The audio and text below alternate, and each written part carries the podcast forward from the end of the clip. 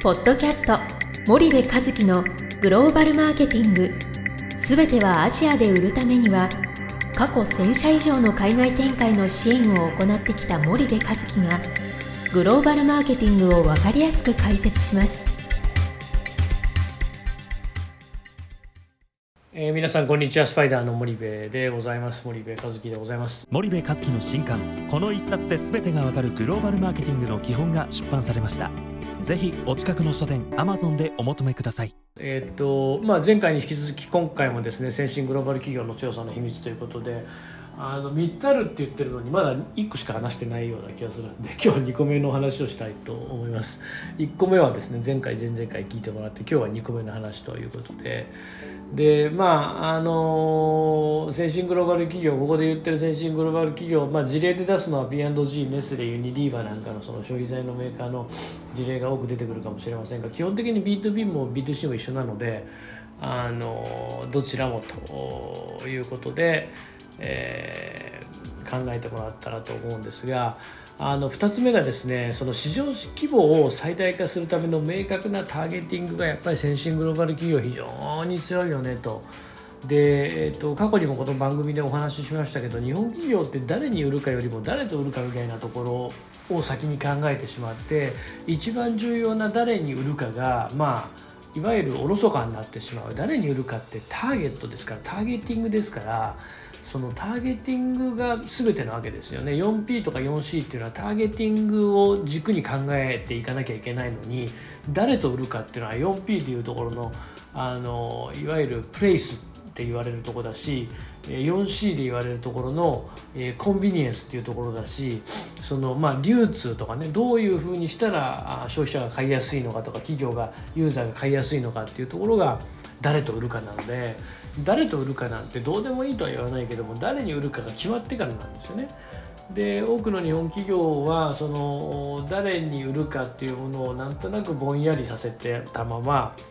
どれだけ強いディストリビューターと組めるかみたいなところが先行してしまうのでとにかく大手とにかく大手と大手のディストリビューターが必ずしも今の御社に合っているかどうかなんてえー、そうとは限らないわけですよね基本的にはターゲットにディストリビューター使う場合はターゲットに売れるディストリビューターが最善であって最適なわけなのでどんなに大きくてもターゲットに売れなかったらそれは最適ではないわけですよね。にもかかわらず誰に売るかよりも誰と売るかみたいなところがあのやっぱりフォーカスされてしまう。でも精神的なグローバル企業っていうのはもう絶対的に誰に売るかなんで消費財ビジネスの場合はあのアジア新興国って言ったら30億の中間層をどうやって取るかなんですよね。消費財って1つ数十円数百円のものを売ってるわけですからもうビジネスモデルとしていかにたくさんの人にいかに早い頻度でいかに繰り返し永遠に使い続けてもらうかっていうことがもうビジネスモデルの肝なわけですよね。でそう考えるともう圧倒的に数なんでマスに売らなかったらもう全く意味がない。で富裕層の数で言ったらまだまだ G7 の方が多いわけだから富裕層とか狙っても全く意味なくてで国境を越えてわざわざ出ていくのに富裕層を狙って何するんですかと。で消費財で富裕層って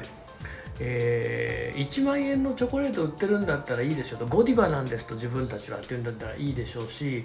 えー、ヨーロッパのラグジュアリーブランドの1本何万円もする香水売ってるんですシャンプー売ってるんですっていうんだったらそれでいいでしょうけども高級なプレミアムなイメージを植え付けるのと高級なでプレミアムなものを売るっていうのは全く別個の話なのでそれってブランディングとターゲティングの違いなのでそこをこう一緒にしてしまって自分たちを高い位置に置いときたいがためにそしてまた中間層に売るということが非常にその伝統小売含めて新興国では攻略が難しいいろんなものを変えていかないといけないので、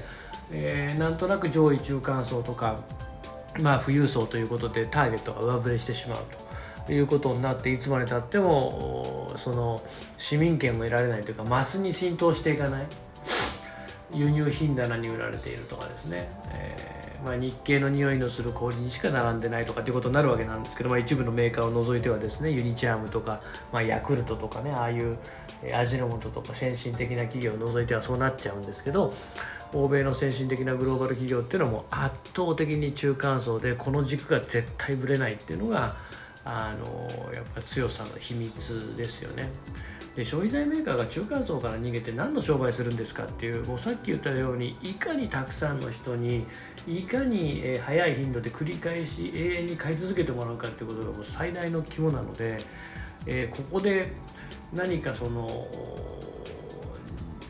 プレミアムとかっていうその 1P 戦略って私言ってますけどもその自分たちはもうあのハイクオリティのプレミアム商品作ってるのでちょっと上から行きたいって気持ちはわかるけどもそれだと大きな商売にはならないですよと、えー、中堅中小企業がやる商売としてはその戦略でいいでしょうけども、えー、大手の消費財メーカーがやるにはなかなか厳しいのかなというふうに思います。はいえー、とそれでは今日はこれぐらいにしてまた次回お会いいたしましょう。本日のポッドキャストはいかがでしたか？番組では森部和樹へのご質問をお待ちしております。皆様からのご質問は番組を通じ匿名でお答えさせていただきます。podcast アットマーク spydergrp.com ポッドキャストアットマークスパイダー grp.com までたくさんのご質問をお待ちしております。それではまた次回お目にかかりましょう。ポッドキャスト森部和樹のグローバルマーケティングこの番組はスパイダーイニシアティブ株式会社の提供によりお送りいたしました。